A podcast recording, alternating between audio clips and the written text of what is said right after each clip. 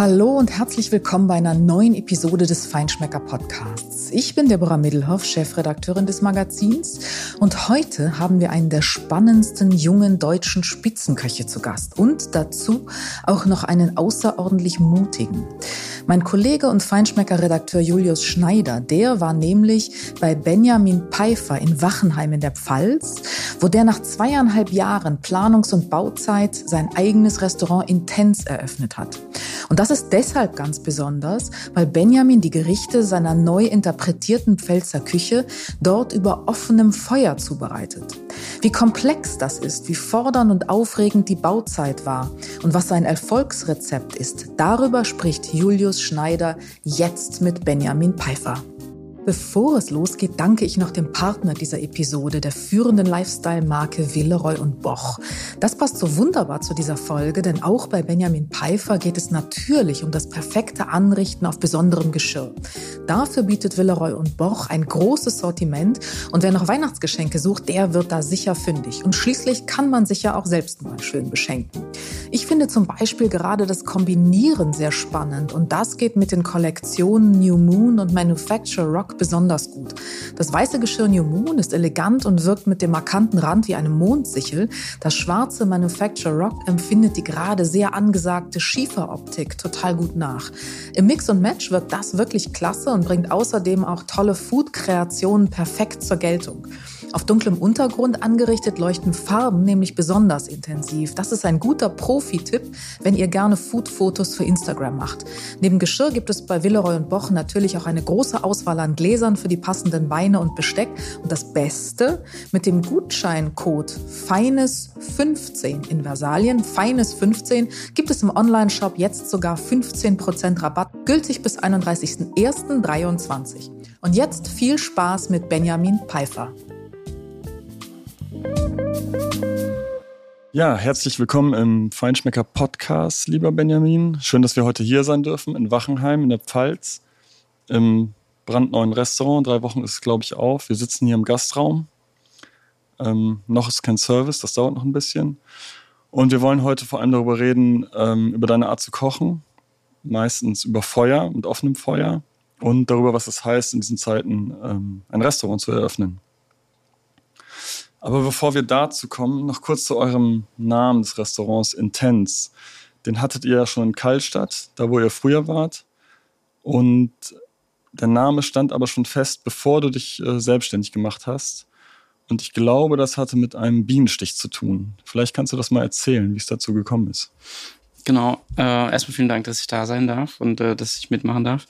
Ähm, Bienenstich Intens äh, war tatsächlich eines der ersten Gerichte, die ich auf der Karte hatte mit der mit dem Titel Intens, äh, ohne damals zu wissen, dass es mal eine Reise geben wird für uns, äh, die mit einem Intens endet. Äh, also ich bin auch gelernter Bäcker und äh, damals in meiner ersten Küchenchefstelle ähm, war das so, dass ich halt immer versucht habe, mhm. irgendwie das mit einzubinden und äh, den Kuchen, also der Bienenstich war halt war halt so ein Klassiker der deutschen Küche und dann haben wir da mal ein bisschen rumgespielt, was man daraus basteln kann. Und äh, dann war ein englischsprachiger Blogger da, der dann am Ende ihm gesagt hat, wow, that was intense. Und äh, das war tatsächlich so das erste Mal, dass mir dieses Wort so, mhm. dass das so geklingelt hat mhm. und auch nicht mehr aufgehört hat zu klingeln. Und äh, nach dem Tag hieß der Bienenstich dann auch intens. Okay.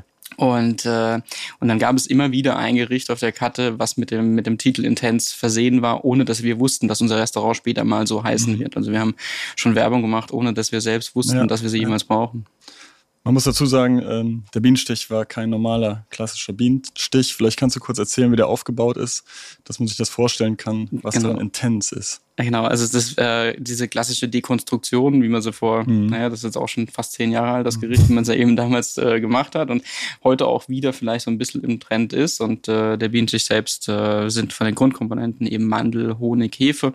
Und äh, wir machen so einen knusprigen Cannelloni aus äh, einem, einem Isomalt Mandelkrokant, den wir rollen. Dann füllen wir das Ganze mit Streuseln, mit mhm. Mandeln, mit ein bisschen Salzkaramell, mit Brioche, Vanilleschaum und eben einem Eis aus Honig und gerösteter Hefe. Und dadurch hat man eben so Grund, den den Grundgeschmack von, von einem Bienenstich, aber irgendwie ein bisschen intensiver und ein bisschen leichter, mhm. wie er vielleicht bei der Oma auf dem Küchentisch stand. Ja, ja ich kann es bestätigen. Ich hatte ihn gestern Abend, war intensiv und äh, sehr gut.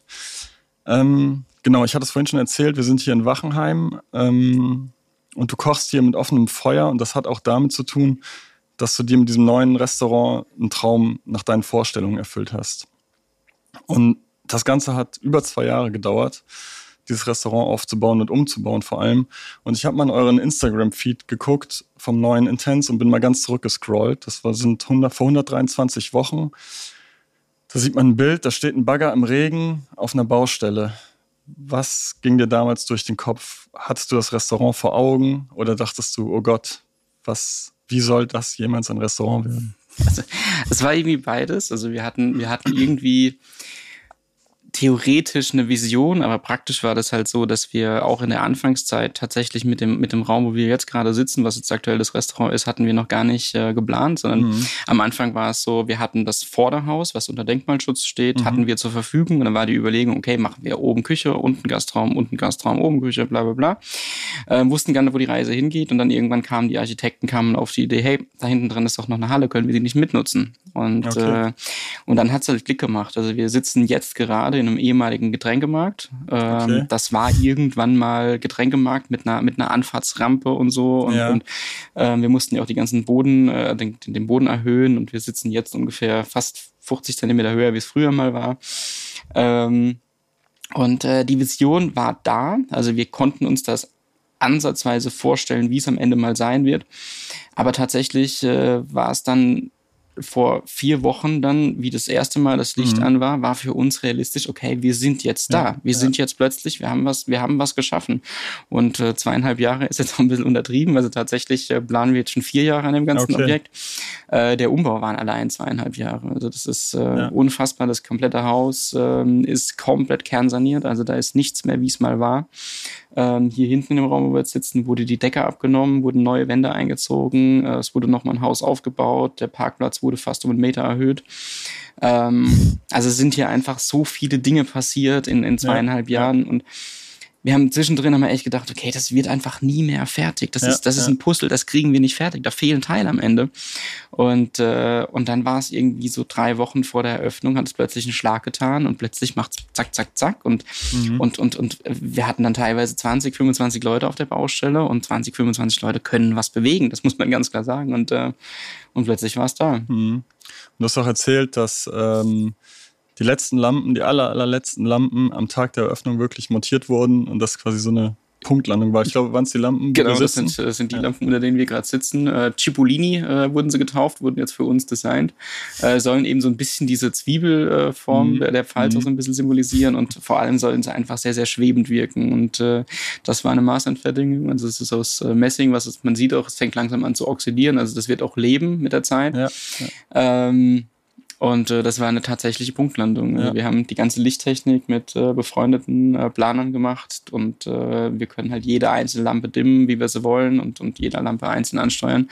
Und äh, ja, das war so das i-Tüpfelchen, wenn man die Abendbeleuchtung anmacht und man sitzt hier drin. Das ist einfach mhm. cozy. Also der Ursprungsgedanke hier drin war auch mal cozy Nook, dass man, dass man sagt, man sitzt so für sich. Wir haben dann den mhm. japanischen. Begriff gewählt als Koshitsu und äh, ich glaube, es ist genau das geworden. Also man kann hier sehr behütet sitzen und äh, kriegt zwar alles im Restaurant mit, aber wenn man es nicht möchte, kann man sich auch auf sich und seine Gäste konzentrieren. Ja, genau. Die Alternative wäre eine relativ äh, lange Theke, eine große, wo man direkt an der Küche dran sitzt, direkt im Geschehen.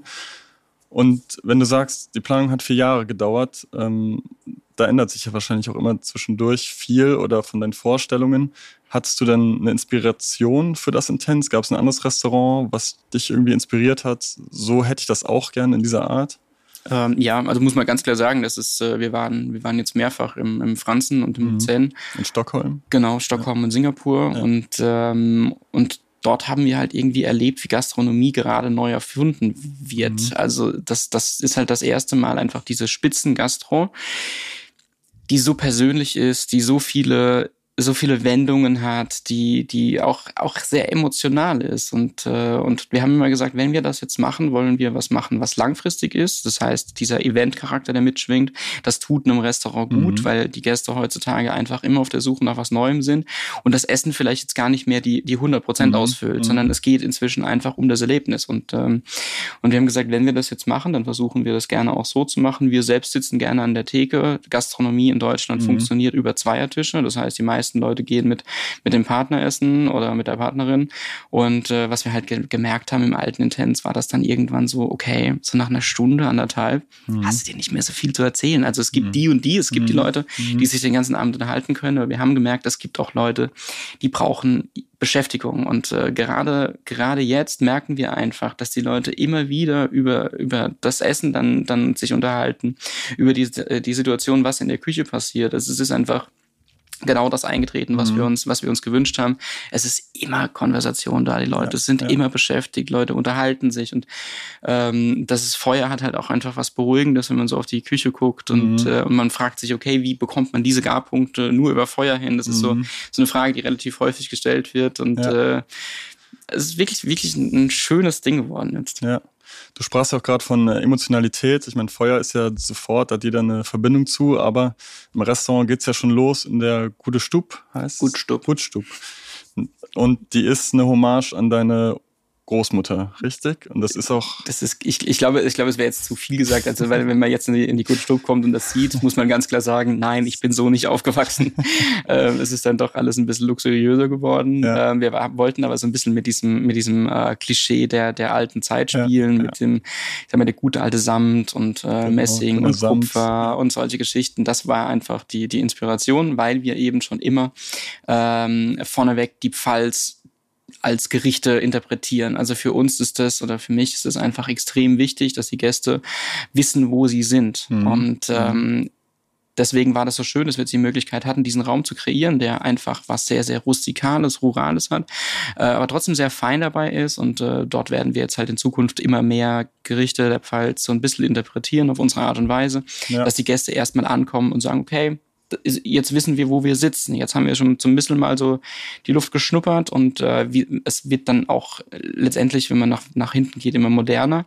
Mhm. Aber wir versuchen, die Pfalz nie aus den Augen zu verlieren. Also wir gucken erstmal, was ist vor der eigenen Haustür und äh, versuchen das dann so zu, so, so zu interpretieren, mhm. dass der Gast nie den Fokus verliert, ob er jetzt also wo er gerade sitzt. Und ja. äh, ich glaube, das ist mehr eine Hommage an die Region, wie jetzt tatsächlich jetzt nur zur Großmutter. Wobei logischerweise die Dampfnudeln nach dem Rezept von der Oma, was wir ein bisschen interpretiert haben, was wir ein mhm. bisschen angepasst haben, ähm, ganz klar, das war, ist, ist eine Kindheitserinnerung. Die, die Dampfnudel, die meine Oma damals in der Firma gebacken hat, also in ihrer Firma, okay. und hat immer für, das ganze, für die ganzen Mitarbeiter mitgemacht. Ja, und dann hat, ja. war die da halt den ganzen Tag gestanden, hat also 200 Dampfnudeln gebacken irgendwie. Und das war klar, da hat es den ganzen Tag nach, nach Dampfnudeln gerochen. Und das ist schon was, was sich eingebrannt hat. Ja, ja, das glaube ich.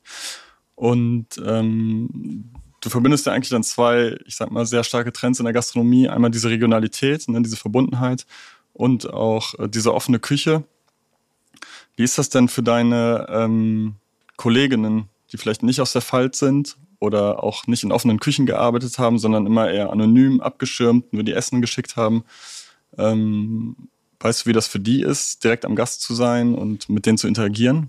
Also wir haben das tatsächlich von Anfang an, wir führen relativ häufig Gespräche mit Mitarbeitern einfach, wie ihre, mhm. wie ihre Situation ist, wie es ihnen geht und sonst irgendwas. Und äh, ganz am Anfang war ganz, ganz häufig die Frage, kommt ihr mit der offenen Küche klar? Mhm. Und äh, der Tenor ist ganz klar, wir kriegen nicht mit, dass wir in der offenen Küche sind, weil du halt dann so fokussiert bist okay, und ja. äh, ein Feuer beschäftigt dich. Also du musst, du musst das am Laufen halten, dann die Garpunkte, das ist alles nicht so einfach, wie das jetzt, ich sage jetzt mal, über da exakten 65 Grad irgendwo ist. Mhm. Und du spielst halt mit mit dem Feuer. Und, mhm. äh, und klar hast du jetzt aktuell noch Tage, ähm, bei, bei, bei denen es ein bisschen ruhiger ist und dann merkt man das vielleicht ein bisschen mehr. Aber gerade wenn wir jetzt halt mal eine, eine relativ hohe Kuvertzahl haben, da kriegst du das gar nicht mehr mit. Da bist du so im Tunnel. Ja. Und dann ist die Küche auch so abgehängt, ähm, dass wir euch nicht immer, also euch im Sinne jetzt von, von mhm. Gästen, dass mhm. wir euch nicht immer sehen, sondern wir, mhm. wir haben die Möglichkeit, dass zumindest die Augen verdeckt sind. Das heißt, man hat nicht immer diesen komplett offenen Blick auf den Raum, sondern wir können okay. uns quasi durch eine kleine Bewegung,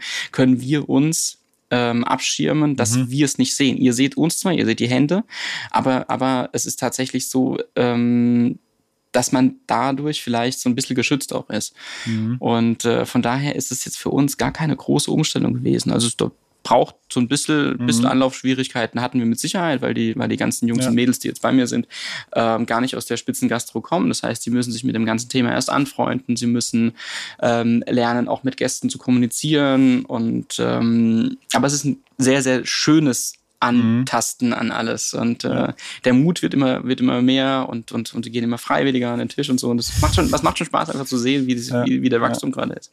Aber ich finde, man hat schon gemerkt, dass die äh, Gruppe irgendwie schon eingespielt ist und auch den Humor in der Gruppe hat, weil ihr lacht, also was man als Gast nicht mitkriegt, aber ihr lacht über irgendwas oder so und äh, man merkt, da ist eine gute Stimmung und eine gute Zusammenarbeit. Das greift irgendwie ineinander und das ist schön zu beobachten. Also ich muss auch sagen, also ich habe noch nie in so einem angenehmen Team gearbeitet wie jetzt hier. Ähm, das ist so, so das erste Mal, dass ich mich in einem, in einem, in einem Team so zu 100 Prozent wohlfühle, auch in den anderen Restaurants. Vorher, es gab immer so ein bisschen mal Ecken und Kanten. Mhm. Wir hatten vorher halt auch Leute aus der Spitzengastro, die, ähm, die, die, die so ein bisschen eingefahren waren oder man sagt, okay, die, die kennen schon zu viel. Mhm. Und jetzt bei uns im Team ist es gerade so, dass wenn wir neue Gerichte machen zum Beispiel, dass immer noch diese kindliche Freude da ist. Das mhm. heißt, äh, sie gehen zwar auch im Privaten gut essen und sie, sie gehen auch in Sterne Gastro, mhm. Gastro essen, aber wenn wir jetzt irgendwie was Neues probieren, dann ist immer noch dieses Glänzen in den Augen da, weil sie eben nicht alles schon mal gegessen haben. Und das ja. hatten wir vorher auch mal anders. Mhm. Ähm, da ist es manchmal so ein bisschen, bisschen äh, schwierig, wenn das Feedback einfach fehlt, weil ähm, mhm. und weil klar, irgendwann machst du einem Koch, der schon die ganze Welt gesehen hat, dem machst du nichts mehr vor. Am Ende des Tages, ein Garpunkt überzeugt nicht mehr, Soßen hat er auch schon alle gegessen. Mhm. Und äh, und deswegen ist es jetzt gerade so, so extrem angenehm, wie, wie das Team halt auf neue Gerichte reagiert. Mhm. Und ähm, wir haben es vorhin schon angesprochen, diese offene Küche, diese transparent mit eurer Kochstelle, ähm, das sieht ja auch spektakulär aus, wenn da die Flammen hochschlagen. Ähm, das ist ja kein Grill aus dem Baumarkt, sondern eine Sonderanfertigung. Und vielleicht kannst du mir erzählen, wer das gebaut hat, was dir wichtig war, weil das ist alles andere als Standard, was da in eurer Küche steht. Ja, jetzt wird es ein bisschen sentimental tatsächlich. Ähm, das hat im Intens angefangen, als wir eröffnet haben, wollten wir, also im alten Intens noch, wollten wir Steakmesser servieren. Mhm. Und äh, die Steakmesser sollten die Korken unserer Lieblingswinzer äh, beinhalten. Und dann haben wir einen Messerschmied gefunden aus der Pfalz, der, ähm, der, der uns das gemacht hat. Mhm.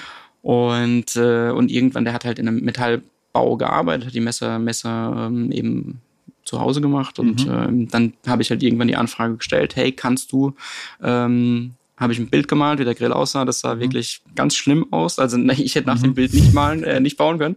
ähm, es war halt einfach wichtig, dass ähm, dass der Grill eben alle Facetten abdecken kann. Das heißt, so ein bisschen die Idee eines Conros in, in, in Japan, also mit mhm. diesen Schamottsteinen. Mhm. Dann äh, so ein bisschen was eben von den baskischen Grills, die man mit der Höhenverstellung, weil wie regulierst du mhm. sonst die Hitze, wenn du nicht über Höhe spielen kannst? Dann mhm. war es wichtig, dass wir auch Sachen hängen können um langsam zu garen oder zu trocknen. Und, äh, und wir wollten halt verschiedene, verschiedene Ebenen und äh, Grillroste, dass wir auch fettes Fleisch äh, braten können zum Beispiel und so weiter. Und ähm, der Grill wurde dann in fast anderthalb Jahren, wurde der dann äh, Design entwickelt und gebaut. Mhm. Und äh, wir haben dann das erste Mal dann im englischen Garten auch benutzt, dann wie wir unser Pop-Up mhm. äh, letztes Jahr hatten, vorletztes Jahr. Und äh, sentimental wird's, weil tatsächlich dieser Grill das letzte war, was äh, mhm. Stefan Sanangelo gebaut okay. hat, weil er dann an einem Herzinfarkt gestorben ist und, okay. äh, beim Joggen. Und das war so, deswegen mhm. finde ich es jetzt umso, umso schöner einfach, dass er diese sehr, sehr präsente mhm. Stelle hat im Restaurant. Und äh, das ist so ein mhm. bisschen, klar war es kein Lebenswerk, aber wir haben uns sehr, sehr häufig getroffen dafür und haben sehr lange mhm, geplant. Und, äh, und dann am Ende ist es jetzt wirklich wunderschön zu sehen, ja. wie wichtig dieser Part ist. Ja, ja. Und wie ist das für euer Personal? Also ich habe beobachtet, es gibt einen Pit, Pitmaster, sage ich mal, der die Flamme schürt, der auch sehr dicke Handschuhe trägt und ähm, ja, viel auch da gart. Also du warst auch, also ihr beide wart öfters am Feuer. Habt ihr da so eine Einteilung, wer das Feuer schürt, im Griff hat? Mm, nee, das funktioniert ohne Absprache. Also ähm, grundsätzlich erste Sache, wir haben kein Personal, wir haben Mitarbeiter. Ich glaube, das ist ein ja. großer Grund, warum wir als Team so gut funktionieren. Ähm, und äh, Kimi ist eben schon fünf Jahre jetzt an meiner Seite okay. und äh, hat halt auch der, das erste Mal im englischen Garten. Da hatten wir hatten wir noch ein paar Plätze mehr wie jetzt tatsächlich und äh, und hat das erste Mal mit dem Grill äh, gearbeitet. Und wir tasten uns immer noch jeden Tag dran. Also je nachdem, wer wer irgendwo Zeit hat. Äh, mhm. Wir, wir kontrollieren beide immer äh, zwischendrin. Ich ein bisschen mehr mehr nach Gefühl. Kimi manchmal ganz gerne lieber mit so einer Nadel, um Garpunkte mhm. zu testen. Das bin bin ich nicht. Ich mag mhm. das, wenn wenn wenn wenn mal eine Taube so ein paar Grad mehr mehr hat, das tut der nicht weh. So Mhm. achscharge Hitze, das tut der Taube nicht weh. Und Mhm. auch ein Fisch, wenn der mal einen Grad mehr hat, wenn er dafür eine schöne Kruste hat, das tut dem, das tut dem, dem Ganzen keinen Abbruch. Und äh, das hat, das ist halt das Ursprüngliche von Feuer. Und äh, da reden wir auch über Emotionen schon wieder, weil für Mhm. mich ist es so, die, diese Emotion ist aus der Gastronomie irgendwann versta- verschwunden, Mhm. nachdem alles in Vakuumsäckel gepackt wurde Mhm. und perfekt gegart. Das ist ganz nett, aber das ist halt nicht kochen, das ist Bullshit. Die Oma hat so auch nicht gekocht. Mhm. Wenn die Oma mal einen, einen Braten gemacht hat, kann sie sicher sein, dass Teile überschmort waren und Teile waren noch vielleicht noch nicht ganz 100% gar. Mhm. Das gehört aber dazu einfach. Und ich glaube, nur durch solche, ich sage jetzt mal Ecken und Kanten kannst du auch ähm, Emotionen erzeugen. Und äh, also wir schüren beide das Feuer je nachdem. Also wir tasten uns gerade auch noch dran mit, der, Mhm. mit, dem, mit dem Holzkohle, ob wir überhaupt in Zukunft noch Holzkohle verwenden oder ob wir wirklich nur über reines Holz gehen. Mhm. Ähm, es ist, es ist immer noch, wir sind, wie gesagt, nach drei Wochen, das ist Try and Error und Ja. äh, versuchen das beide halt so gut wie möglich im Griff zu behalten. Ja. Und woher, woher hast du diese Affinität für diese ursprüngliche Art zu kochen? Also, warum hast du gesagt, ich will unbedingt auf Feuer kochen? Ich habe, glaube ich, eine Induktionsplatte gibt's für Soßen, ne, um die mal schnell Genau. warm zu machen oder so. Ja. Aber der Rest passiert ja auf dem Feuer. Genau. Ähm, wir haben, also wir haben, wir haben einen Induktionswok und wir haben eine Mhm. große Induktionsplatte und wir haben nochmal zwei Soßen, Soßenplatten zum. Warmhalten. Mhm. Ähm, das war so irgendwie Fire was my first love. Das war so, wir, wir haben alle Trends dieser Gastronomie mitgemacht, die, die Molekularküche und dann dieses Pseudo-Regionale, was jetzt überall gelebt wird und das und das und jenes. Aber am Ende des Tages gibt's halt nichts, was so schnell Emotionen aus, aus, Mhm. äh, ausruft wie, wie Feuer. Das und äh, Lagerfeuer, ne? Genau, in Ja. jeder Form. Das hat, das hat, ich glaube, das ist auch, äh, das ist auch noch im Menschen irgendwo verankert aus der Steinzeit, dass er einfach einen, einen direkten Bezug hat zu, zu Feuer, zu, zu Hitze, zu Rauch, zu Grillarom. Und ähm, und wie gesagt, ich bin einfach, ich, ich mag Handwerk. Ich Mhm. bin, bin großer Freund davon, wenn Menschen kochen können oder, Mhm. oder, oder garen können, ähm, ohne viel Technik zu brauchen, beziehungsweise halt jetzt eben keine Öfen und sonst irgendwas, sondern wenn das halt alles, alles mit ein bisschen Gefühl passiert.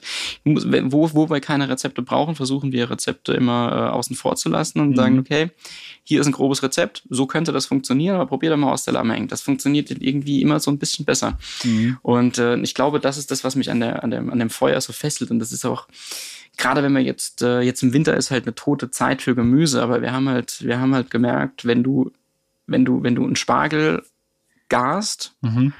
und äh, dann ist es ganz lecker, aber wenn du dann halt einen Spargel äh, grillst, dann hast Mhm. du einfach irgendwie kitzelt das nochmal noch mal Ja, Aromen raus, ja. die du vorher nicht hattest, ähm, die dich halt treffen. Ich meine, das ist, wir sind jetzt auch extrem eingesch also auf den Grill eingeschossen. Es wird bestimmt dann irgendwann auch jemanden geben, der das vielleicht nicht so mag.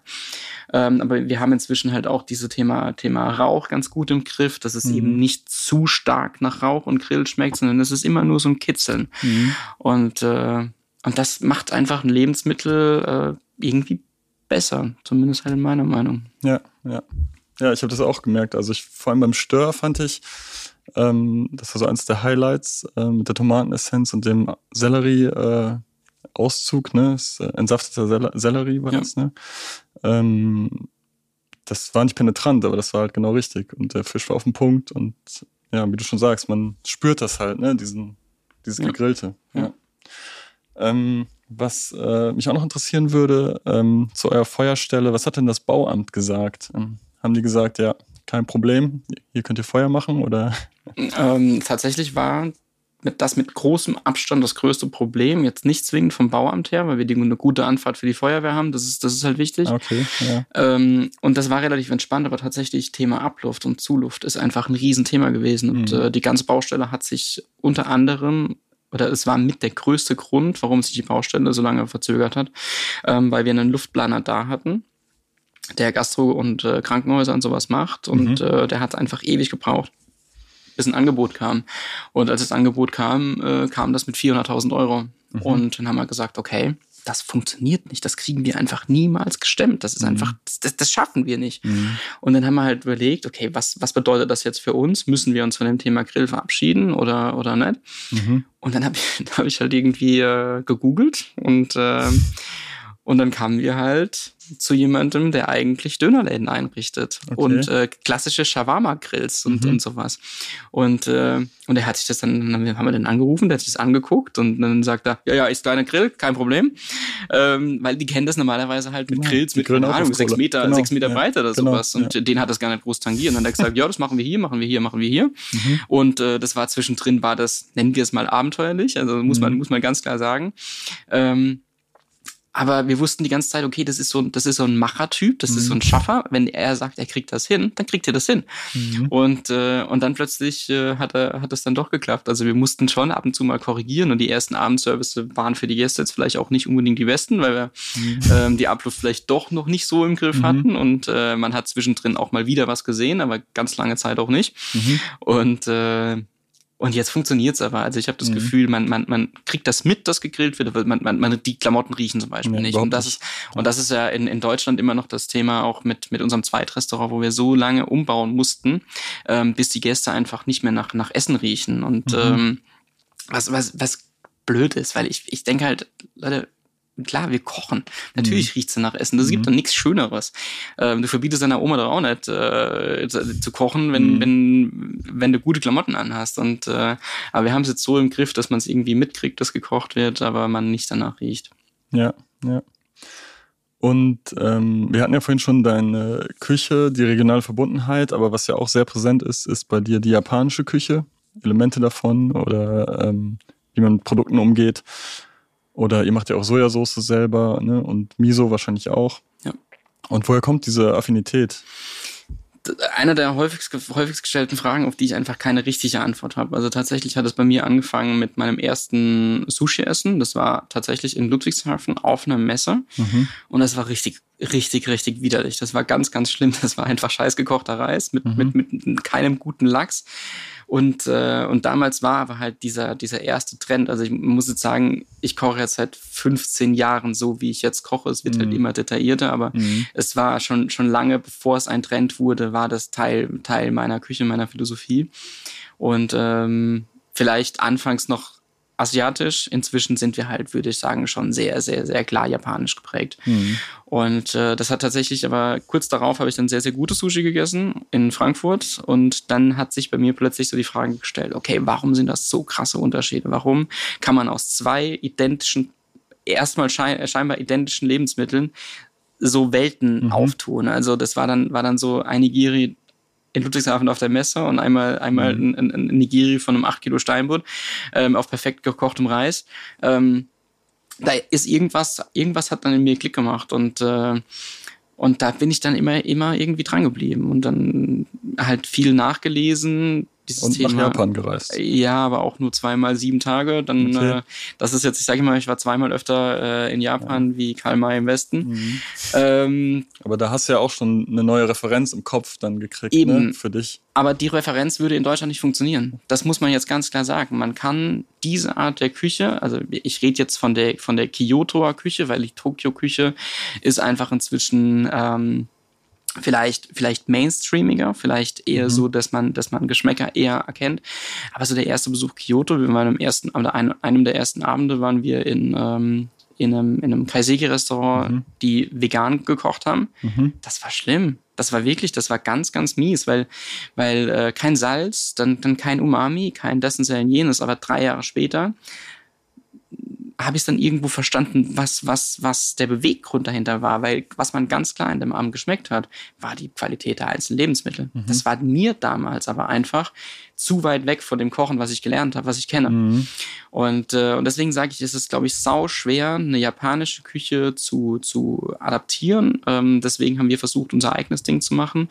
Ähm, ich möchte einen Geschmack erzeugen, der, der unverwechselbar ist, der nicht kopierbar ist. Deswegen sage ich, ich hätte ganz gerne irgendwann wirklich die 100 Prozent der selbstproduzierten Lebensmittel. Mhm. Dazu gehört eben auch die Sojasauce, die man dann eben nicht mehr kauft. Mhm. Dazu gehört auch die, der, das Miso, was man nicht mehr kauft. Dazu gehört einfach so vieles.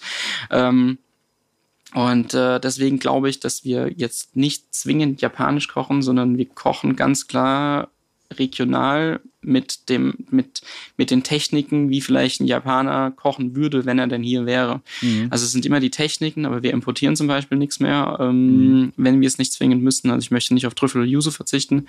Ähm, aber ansonsten schaffen wir es inzwischen auch mit dem zu arbeiten, was es eben vor der Haustür gibt. Mhm. Genau, du hast äh, Yuzu angesprochen. Ähm, die liegen ja auch frisch bei euch in, in einer Schale und die werden ja auch ständig verwendet. Ähm, könnte man ja auch in der Flasche kaufen, den Saft, aber ähm, ihr bekommt die frischen Früchte. Woher kommen die? Das ist ähm, eine spanische Firma, die sind in der Nähe von Valencia. Ja. Und äh, mit denen arbeiten wir seit knapp, glaube, zehn Jahren, glaube ich, jetzt zusammen. Okay. Und äh, die produzieren zum Beispiel auch die Zitrusfrüchte für unseren Gin. Und, ja. ähm, und das ist inzwischen ist das so, so, so per Du und dann schickst du nur eine WhatsApp irgendwie, äh, ich brauche jetzt ein Abo für, für Zitrusfrüchte. Und wir gucken halt, dass wir die Zitrusfrüchte einmal im Monat bekommen. Die halten sich gut, da müssen wir nichts mitmachen. Das heißt, wir müssen nicht jede Woche aufs Neue importieren, sondern wir bestellen. Mhm. Ähm, es ist auch nur Sinn um drei Monate, wo wir Zitrusfrüchte bestellen. Es ist, mhm. sind tatsächlich nur die Wintermonate. Ja. Und in der Zeit konservieren wir dann halt so viel, dass wir übers Jahr kommen, also mit, mit Schalen dann. Also ich sag mal, jetzt die, diese, diesen Luxus, dass wir halt mit frischer Yuzu-Schale arbeiten mhm. können, hast du halt logischerweise im Februar, März nicht mehr. Mhm. Da sind wir, sind wir dann so mikro, äh, mikrosaisonal, dass wir sagen, okay, würde vielleicht irgendwie gehen mit, mit Einfrieren oder so, äh, machen wir aber nicht. Mhm. Und ähm, und das ist dann auch wieder so eine, so eine, so eine japanische Philosophie. In, in, in Kyoto kriegst du auch keine Yuzu, wenn keine ja. Saison ist. Ja. Und äh, klar kriegst du jedes Lebensmittel immer zu jeder Zeit von irgendwo auf der Welt, aber wir haben mit denen eine, eine Partnerschaft oder eine, also mit denen arbeiten wir jetzt einfach schon so lange zusammen und das ist auch mit allen immer unser Beweggrund. Also ich möchte ungern zu großen Lieferanten gehen, mhm. sondern ich mag die Menschen dahinter kennen irgendwo mhm. und vor allem wissen, wo mein Geld hingeht. Mhm. Also wo, wo ich meine Rechnung bezahle. Mhm. Und äh, das schaffen wir inzwischen halt auch zu, zu nahezu, nahezu 100 Prozent. Ja, und wenn man das schafft, auch zu kommunizieren an die Gäste, das wird ja auch geschätzt und dann auch halt auch bezahlt. ja, wobei wir da versuchen, da gar keinen Dogma draus zu machen. Also ja. wenn das, wenn Leute das interessiert, ist das gut. Das ja. ist, das, das freue ich mich wie Sau drüber. Ähm, aber wir würden das nicht dogmatisch machen. Ja. Also wer das, wer, wen das interessiert, der kriegt jede Information dieser, dieser Erde, die sie wissen wollen. Ja. Aber ich würde kein Dogma draus machen, weil ich, du hast vorhin das Wort Trend angesprochen und ich habe das Gefühl, dass wir nichts aus Trend machen, sondern wirklich alles, was wir tun, ist aus Überzeugung und wir wollen keine Trends bedienen und, mhm. und äh, das mit der, mit der, mit der, mit der Gut Stupp zum Beispiel, dass das jetzt mhm. ein Trend ist, diese Farbkombination. Vor vier Jahren so, war das okay. noch nicht. Vor vier Jahren war das einfach noch ja, nicht. Ja. Ähm, das kam dann halt über, über, über die Zeit und ähm, deswegen, ich versuche immer so ein bisschen diesem Wort Trend total aus, der, aus, ja, der, aus dem Weg zu gehen. Ja. Das gleiche gilt ja auch für, hast du vorhin schon mal angesprochen, die vegetarische Küche, die ist jetzt einfach etabliert, die ist da, genauso nicht alkoholische Menübegleitung. Das gab es ja auch nicht ähm, vor, als es das Restaurant noch nicht gab, vor vier Jahren wahrscheinlich. So in dem Ausmaß. Nicht in dem Ausmaß, genau, ja. das muss man, muss man sagen. Der, es, es gab immer mal wieder Anfragen. Ja. Und ähm, wir, wir sträuben uns jetzt auch nicht mehr gegen das Antialkoholische. Ähm, ich habe vorhin im Off schon gesagt, die Pfalz war früher einfach ähm, der, die, die Reiseziel für Leute, die gerne Wein trinken. Das mhm. war schon immer so und ja. das ist es mit Sicherheit auch immer noch. Aber ähm, man merkt ganz klar, die jüngere Generation, die sind dem Thema Alkohol gar nicht mehr so zugetan. Die möchten, möchten A, nicht mehr berauscht sein oder nicht mhm. mehr so berauscht mhm. sein. Ähm, und zum anderen fehlt manchmal so ein bisschen der Bezugspunkt auch zum Wein. Und äh, wir haben, wir haben irgendwie versuchen wir ja gerade doch dann jeden irgendwo mitzunehmen auf unsere Reise. Und ähm, wir haben jemanden im Team, der, der, äh, die, die von vornherein gesagt hat, sie würde sich gerne darum kümmern. Und äh, jetzt arbeiten wir zusammen eben an den alkoholfreien Getränkebegleitungen und sie machen inzwischen 50 Prozent unserer Getränke mhm. aus. Und äh, das war gar nicht, das war gar nicht äh, zu sehen am Anfang. Mhm. Und vegetarisch ähm, kochen wir super gerne, aber zu gegebenem Zeitpunkt. Und äh, wir servieren aktuell, servieren wir 18 Gänge an der Theke. Und ich habe keinen Bock, den, den äh, Vegetariern dann 18 Mal rote Beete und Kohl zu servieren. Mhm. Deswegen sagen wir gerade, wir schaffen das in den Wintermonaten ja, nicht. Das ja. müssen die Leute auch verstehen. Ähm, wir freuen uns dann, das aber im Sommer ausleben zu können, aber dann halt in aller Konsequenz. Ja, ja. Und also was mir aufgefallen ist bei der Küche, das sind ja schon komplexe Gerichte, aber es ist schon, es bleibt halt eine Wohlfühlküche. Ne? Vieles wird ja auch oder man kann es mit einem Löffel essen, selbst den Stör. Und ähm, das ist wahrscheinlich auch einfach in dir drin, so zu kochen. Äh, ja, also ich bin tatsächlich, äh, wir hatten am Anfang hatten wir nur Löffel und Gabel äh, da und wir haben auch nur ein Steakmesser. Also wir haben mhm. tatsächlich kein großes Besteck und keine, keine Löffel, äh, keine, keine Messer. Mhm. Ähm, und äh, das ist immer der Ansatz gewesen. Wir haben immer gesagt, okay, mach die Augen zu, nimm einen Löffel, geh durch das Gericht und es muss dir schmecken. Das mhm. ist der erste genau. Ansatz. Es ist immer so, klar, du kannst super, super kompliziert kochen, aber wir haben auch schon sehr, wir gehen sehr, sehr, sehr, sehr viel essen. Da gingen früher noch mehr essen, mhm. wie, wie, wie Corona noch nicht da war. Und ähm, wir hatten sehr, sehr viele schöne Erlebnisse in Restaurants, aber die schönsten Erlebnisse hatten wir immer, wenn wir Löffel bekommen haben. Und das mhm. ist hängen geblieben. Genau. Ähm, mhm. Weil es gibt so viele Restaurants, die fantastische Soßen kochen, die wirklich einen Teller, Teller anrichten, super schön, fantastische Soßen.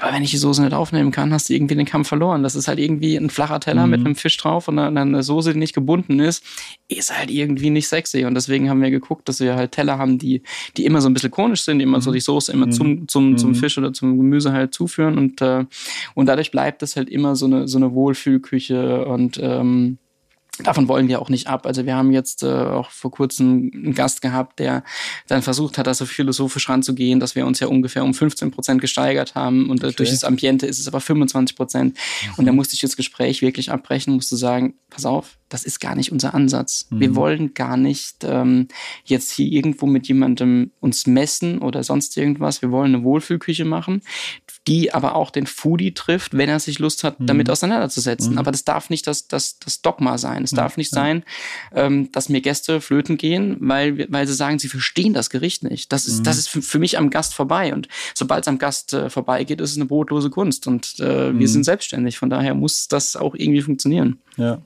Ja, für mich war das so, äh, also es war nicht verkopft, aber dennoch besonders. So könnte man das irgendwie zusammenfassen, weil man versteht sofort, was man auf dem Teller hat und braucht eben genau diese Erklärung nicht. Genau. Ähm, ich glaube, wir sind fast schon am Ende ähm, von der heutigen Ausgabe. Und wir enden mal mit einem Zitat aus dem Feinschmecker. Das hast du mir gegeben. Da gab es ein kleines Interview, da habe ich einen Text gemacht über Restaurants, die über offenem Feuer kochen, international. Und bei euch war schon abzusehen, dass es so sein wird. Und dann hast du gesagt, wenn Umami der fünfte Geschmackssinn ist, dann ist Feuer vielleicht der sechste. So, jetzt kochst du ja schon länger mit Feuer. Hat sich dein Gedanke bestätigt? Würdest du das? Würde ich, würde ich sagen. Also vielleicht ist, vielleicht ist der sechste Geschmack gar kein Geschmack, sondern es ist mhm. eine Emotion. Und, mhm. äh, und wenn man, wenn man dann über Feuer plötzlich sowas gezielt, mhm. sowas gezielt steuern kann, ähm, würde ich schon sagen, dass das einfach nochmal eine andere Welt aufmacht. Und ja. äh, da würde ich, würde ich sofort unterschreiben. Vielleicht soll ich mich patentieren lassen. Oder tätowieren. Äh, ja, nein, das auf gar keinen Fall. Ähm, aber ich bleib dabei. Also ich glaube, durch Feuer ist es, ist es sehr, sehr einfach, Emotionen aufzurufen. Und äh, von daher würde ich schon sagen, dass das irgendwo ein sechster Geschmack ist. Aber auch wenn man jetzt wirklich über die, über die Praxis nachdenkt, ähm, welchen Rezeptor sprichst du an? Es ist nicht süß, aber salzig bitter. Und mhm. es ist auch nicht Umami. Ja, es ja, ist definitiv ja. was anderes. vielleicht anders, auch, vielleicht auch, weil es ganz viel über die, äh, über das Olfaktorische geht, dass man erstmal ganz viel riecht, bevor man es wirklich mhm. schmeckt. Mhm. Das kann sein, dass es auch mit einspielt, aber es ist eigentlich, ist es ein eigener neuer Geschmackssinn. Ja, ja. Alles klar. Das waren noch schöne Worte zum Ende. Dann, ähm, ja, bedanke ich mich für das Gespräch. Und ja, wünsche dir alles Gute für die nächste Zeit. Ich komme bestimmt nochmal wieder. Ja. Vielen Dank.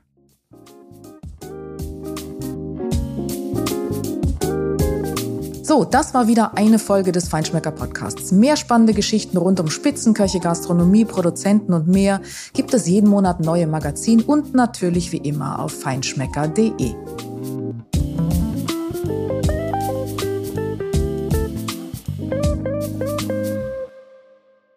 Dieser Podcast wird produziert von Podstars bei OMR.